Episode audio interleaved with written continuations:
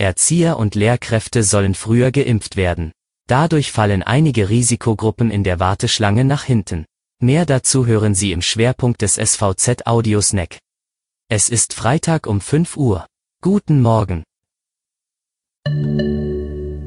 Regionale News vorweg. Immer mehr ausländische Mediziner stopfen die Lücken im Gesundheitssystem Mecklenburg-Vorpommerns. Von den 8066 Ärzten, die landesweit in Kliniken oder ambulanten Praxen für Patienten da sind, haben 1024 Ärzte keinen deutschen Pass, teilte die Landesärztekammer auf Nachfrage unserer Redaktion mit. Damit kommt inzwischen jeder achte Arzt in MV aus dem Ausland. 943 von ihnen arbeiten in Krankenhäusern, der Rest als niedergelassene Ärzte in ambulanten Praxen.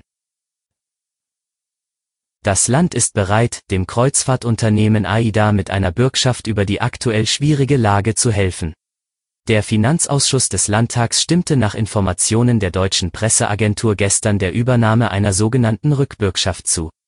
Diese sei Voraussetzung dafür, dass AIDA vom Wirtschaftsstabilisierungsfonds des Bundes profitieren könne, hieß es. Neben MV soll auch die Hansestadt Hamburg als weiterer Standort des Unternehmens beteiligt werden.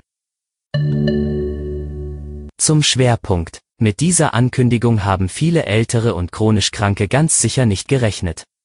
Wir werden die Hälfte des Impfstoffs für die Kategorie 2 nutzen, um Erzieherinnen und Erzieher und Lehrerinnen und Lehrer mit den mobilen Impfteams zu impfen, und die andere Hälfte für alle anderen Gruppen, hatte Ministerpräsidentin Manuela Schwesig nach dem MV-Gipfel am Mittwoch erklärt.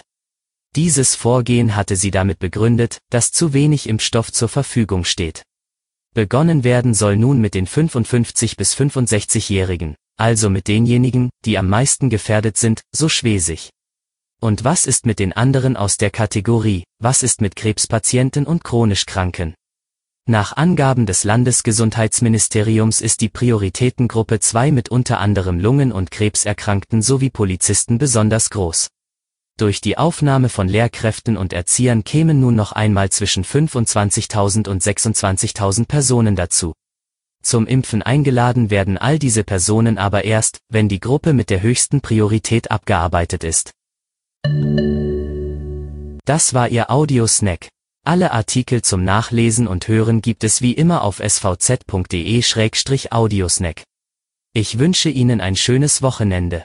Wir hören uns Montag früh wieder. thank you